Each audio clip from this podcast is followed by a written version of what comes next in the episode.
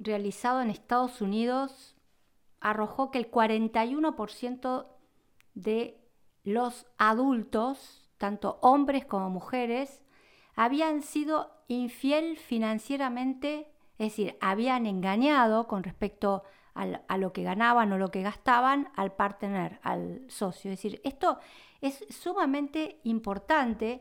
Ustedes saben que en este momento estamos teniendo eh, causales de divorcio, eh, la misma cantidad de causas de divorcio por infidelidad sexual que por infidelidad financiera. Esto es un tema no menor y esto abarca a todas las clases sociales, clases medias, clases bajas, clases altas. Es un tema realmente muy serio. Nuestros consultorios se están llenando con problemáticas de este tipo y vamos a empezar a hablar, como les dije, de situaciones que todos vivimos y vamos a hablar de qué es la infidelidad financiera. Esto son aquellas conductas como ahorrar dinero sin decirle a tu pareja, esconder una tarjeta de crédito, esconder un gasto en una tarjeta de crédito, separar una cantidad de dinero destinada para gastos comunes o familiares y gastarlo en forma personal, esconder una deuda, esconder una deuda de juego o esconder el gasto en compras compulsivas. Esto, esto es la infidelidad financiera, es decir, le oculto, esto se da mucho más en las mujeres que en los hombres, por esta situación de dominio que la mujer eh, es controlada por el hombre. Generalmente la, la mayoría de la gente que uno ve, el hombre gana más que la mujer, entonces permanentemente le está custodiando los gastos en la tarjeta de crédito, eh, viendo en qué gastó, quejándose o bien en las discusiones, por qué gastaste y no, no, no podés gastar en esto, no te di permiso. Es decir, la mujer pide el permiso para gastar, más si el dinero lo genera el hombre, porque es el que más dinero entra en la pareja, aunque los dos trabajen. Pero hay casos, como yo los estoy viendo ahora, muy impresionantemente, donde mujeres ganan muchísimo más que los hombres y por ese terror al abandono le dan toda la administración del dinero al hombre y lo que uno ve es que después terminan controlando de la misma manera que si lo ganaran ellos. Entonces la mujer, que es la que tiene el dinero, que es la que puede gastar lo que, lo que se le da la gana porque lo, lo produce, le tiene que pedir permiso al hombre para generar gastos. Esta situación de falta de diálogo, falta de ponernos de acuerdo, cómo vamos a hacer los gastos, eh, cómo vamos a repartir los gastos, qué gastos están permitidos y qué no, para ambas partes. No solamente la mujer no puede gastar y el hombre sí. Generalmente estas situaciones producen graves conflictos. Estamos viendo enormes discusiones, peleas, divorcios y trastornos sexuales por este tema de la infidelidad financiera en la pareja.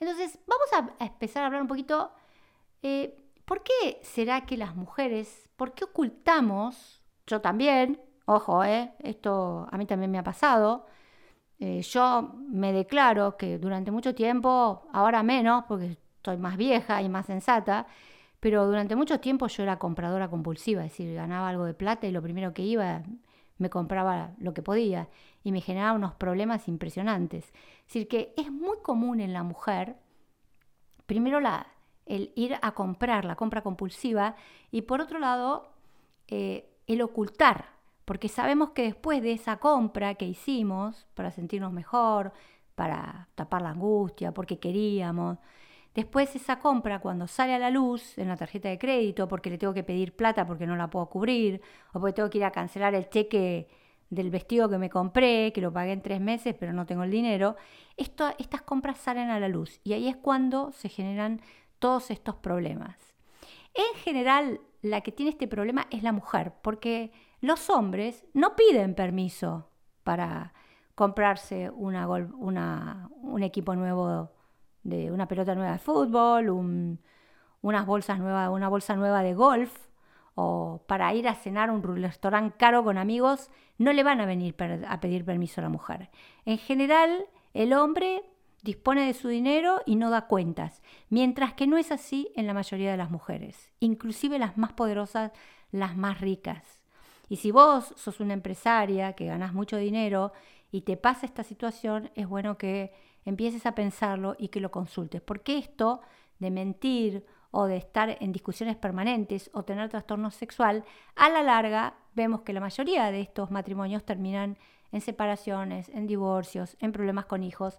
Entonces está bueno primero saberlo, como decía el gran Freud, al enemigo para matarlo hay que verlo, y segundo, tomar cartas sobre el asunto y ver qué podemos hacer con esto, qué tipo de ayuda te puedo dar yo desde acá y los profesionales que estamos trabajando en estos temas. Entonces, vamos a ver por qué las mujeres ocultamos los temas financieros. Muchas veces es para construir un espacio propio. Es un lugar simbólico en el que no necesito pedir permiso ni aval para decidir gastos personales o salidas. Y esto es muy común. Es decir, muchas veces es como, mira, no, me voy a sacar, vos me diste plata para comprarle ropa a los chicos y comida y yo me voy a sacar un 30% y me voy a ir una tarde a algún lado, me voy a ir a un restaurante caro con mis amigas o me voy a ir a comprar una blusa que me encanta.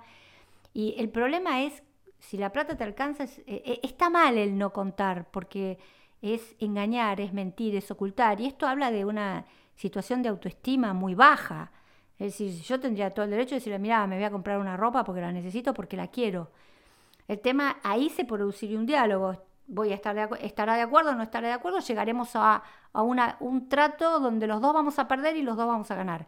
El problema es cuando, por sentir que no me va a controlar, no me va a gritar, no se va a enojar, eh, agarro el dinero y lo gasto. Entonces es un lugar simbólico de poder. Eh, acuérdense que el dinero en una pareja siempre habla de poder.